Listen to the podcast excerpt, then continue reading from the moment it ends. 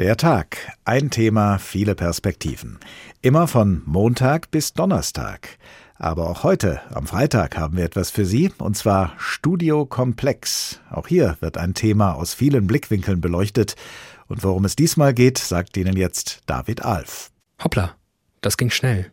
Vor einem Jahr war ich noch stolzer Wehrdienstverweigerer und glühender Pazifist und jetzt, nach fast einem Jahr Ukraine-Krieg, auf einmal bin ich Befürworter von Waffenlieferungen an die Ukraine.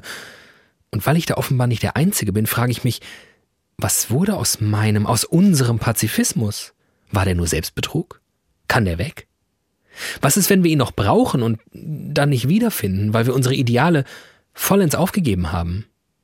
Wir machen uns auf, den Pazifismus zu retten. Spoiler, es wird nicht ganz einfach. Studio Komplex gibt's jede Woche in der ARD Audiothek und auf anderen Podcast-Plattformen.